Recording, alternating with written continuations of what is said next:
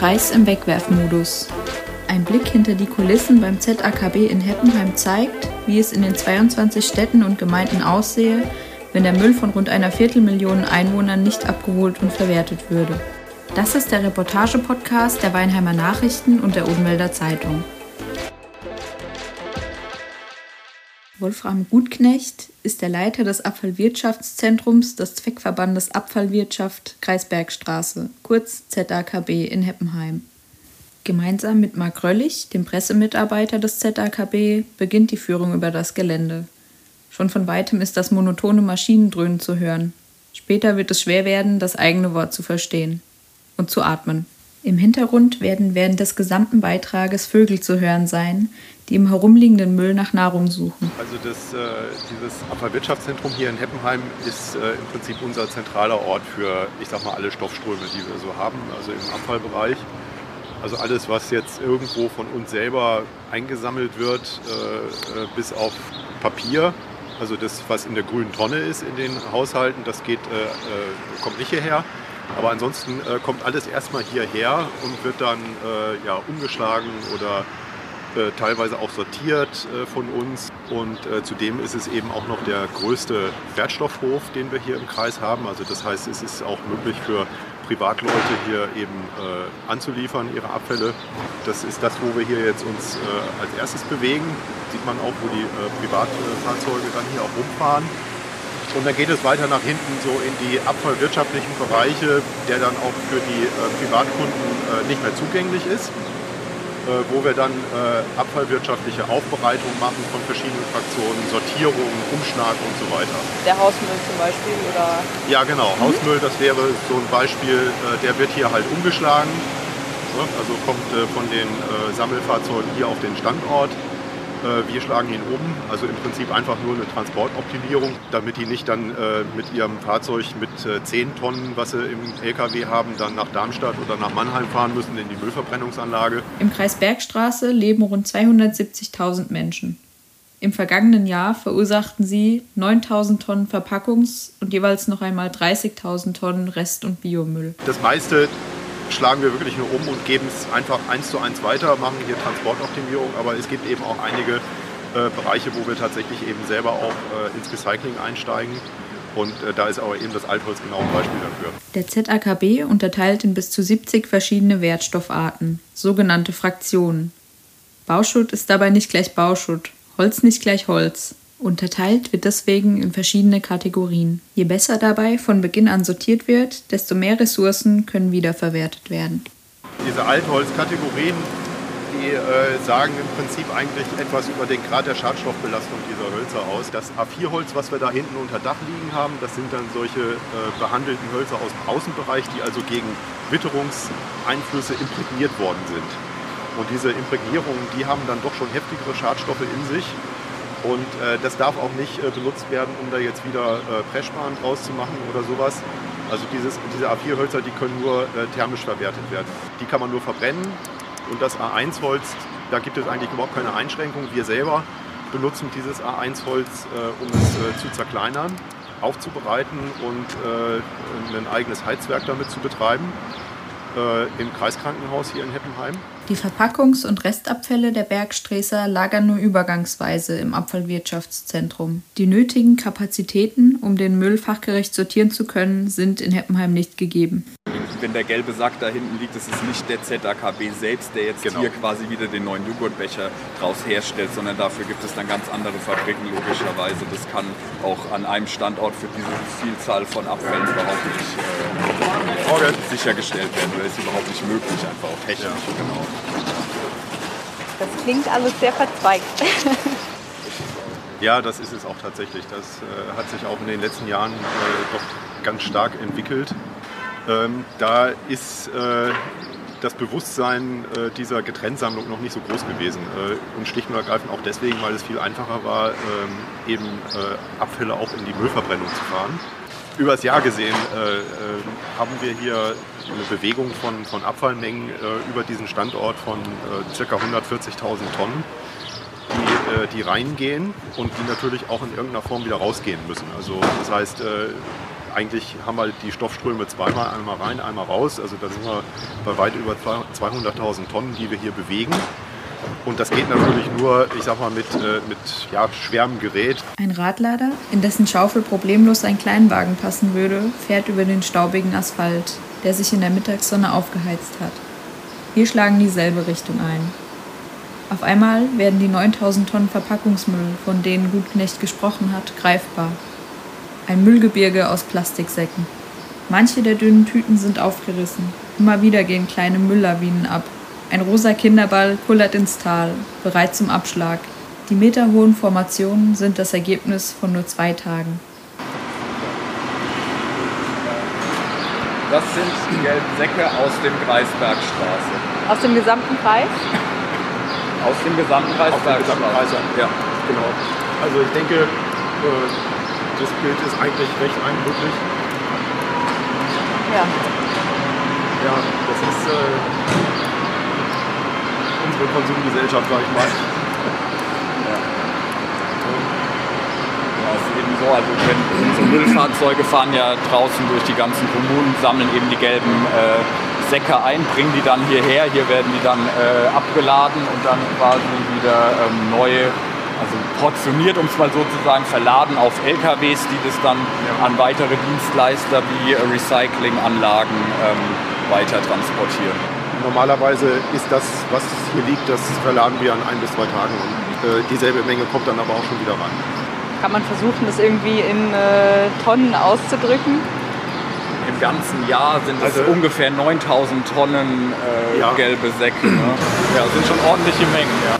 Weiter geht es in einer Halle, in der Großkunden ihre Gewerbeabfälle abgeben. Hier wird das Material angeliefert äh, von den äh, Kunden und äh, dieser Sortierbagger der hat die Aufgabe, also das Material im Prinzip auf diesen Bunker, der dahinter steht, aufzugeben. Dann läuft das Material über dieses Förderband hoch. Da wird das Material dann tatsächlich sortiert.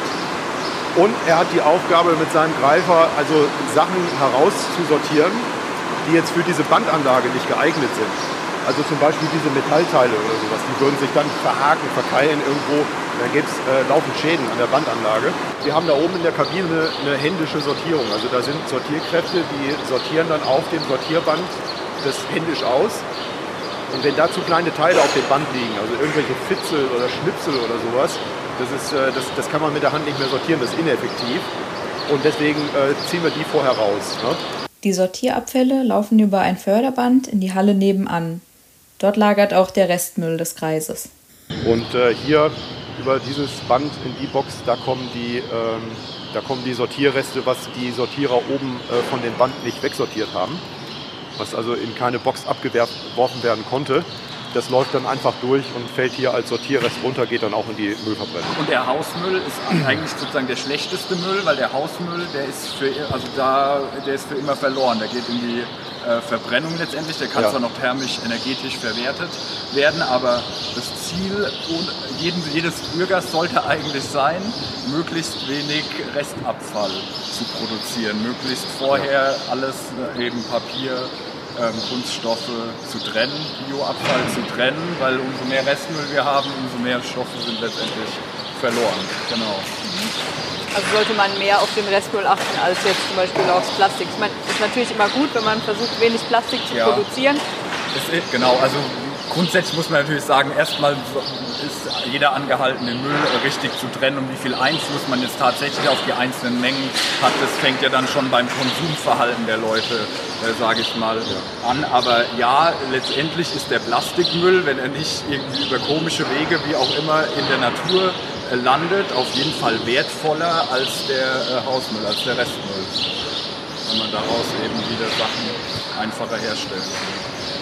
Merken Sie denn auch, dass, dass die Haushalte mehr Müll produzieren?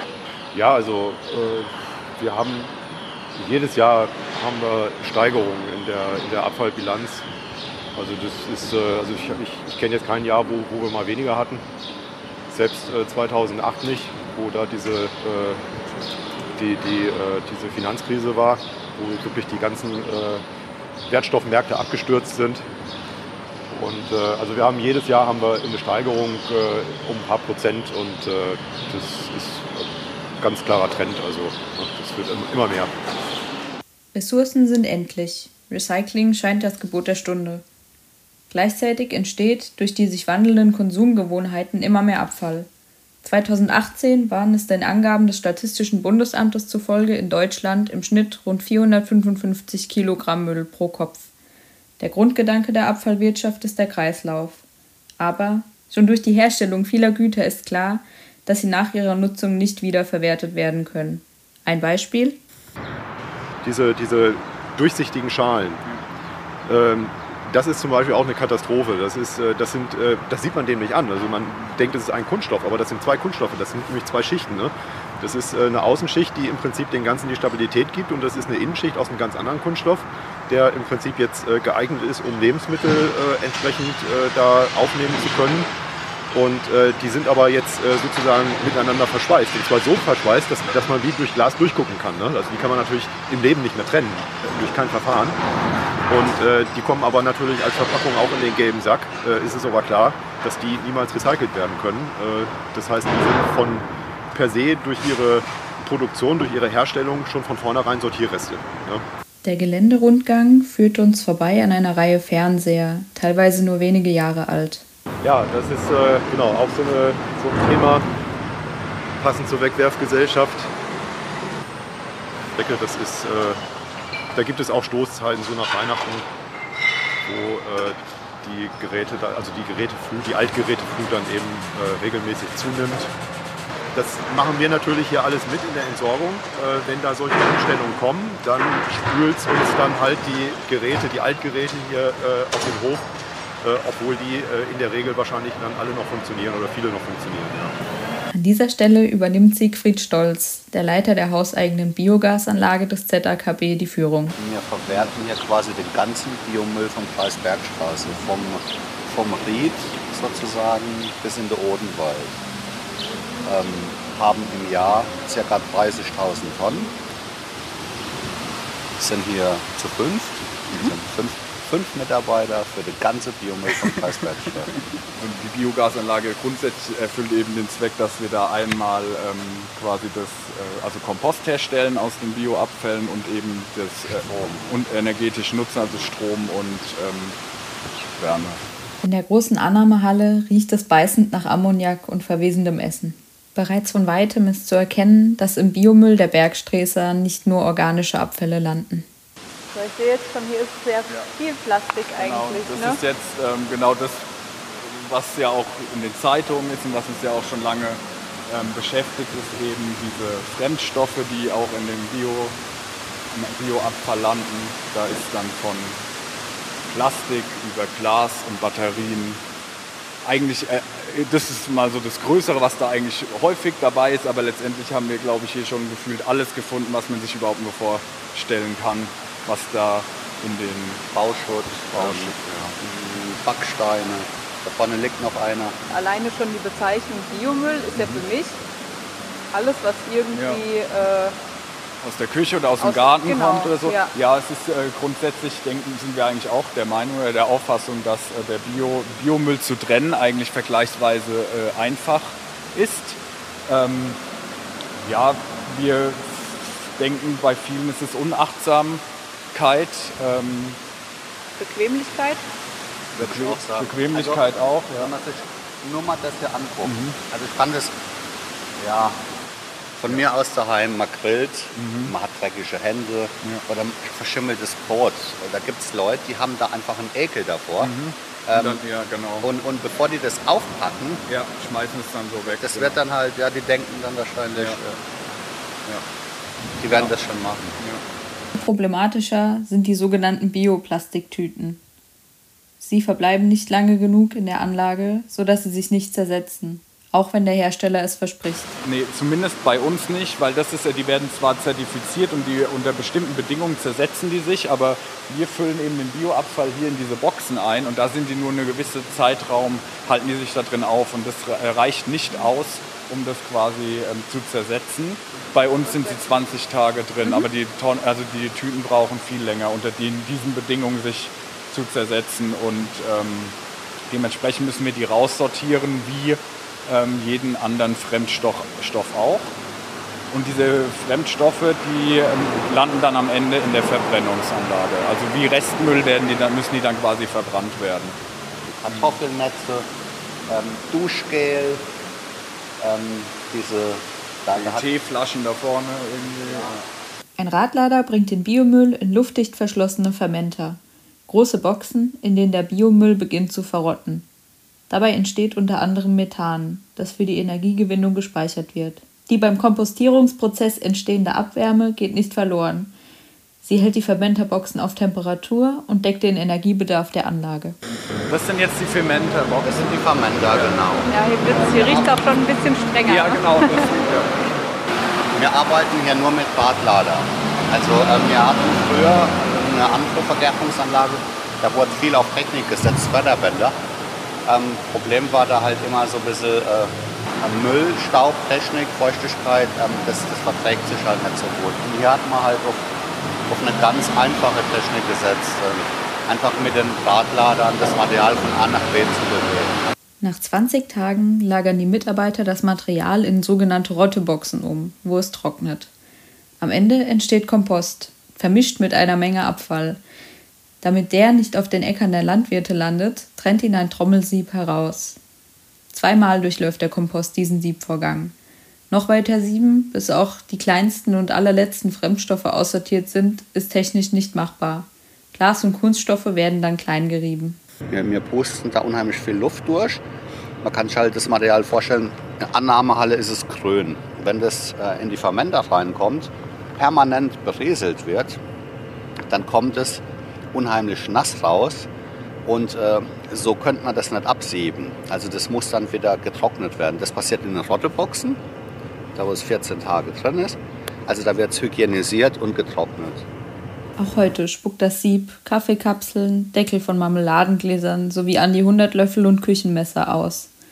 Der Verschleiß, der in den Siebanlagen durch diese Fremdstoffe entsteht, wäre minimierbar, wenn der Biomüll besser getrennt würde. Diese Anlage hier und viele andere Anlagen ähm, können mit diesen Kapseln trotzdem nicht umgehen. Einfach, die müssen wir dann raussortieren. Die Verwertung von diesem Siebüberlauf oder auch von Restmüll in den, in den Anlagen, wenn man das verbrennt, dafür muss man ja auch Geld bezahlen. Und die Preise sind auch erheblich äh, gestiegen. Dementsprechend verursacht das auch Kosten, die, wir, die natürlich einfach vermeidbar wären, indem ähm, besser der Abfall getrennt äh, werden würde. Wirklich dieses ähm, am Ende wird schon jemand rausholen oder so, dass man vielleicht auch so ein Vertrauen irgendwie hat in dieses, da gibt es dann technische Lösungen und dann wird, läuft es über Bänder und dann werden mit Magneten wird das rausgeholt und also so irgendwie, vielleicht sind da auch so Vorstellungen hinten dran, dass Leute ähm, entweder sich so nicht keine Gedanken machen, weil Abfall Abfall ist, ist halt ein uninteressantes äh, Thema und am Ende wird es schon irgendjemand richten. Das war der Reportage-Podcast der Weinheimer Nachrichten und der Odenwälder Zeitung. Die Produktion für diesen Beitrag hatte Anna Meister.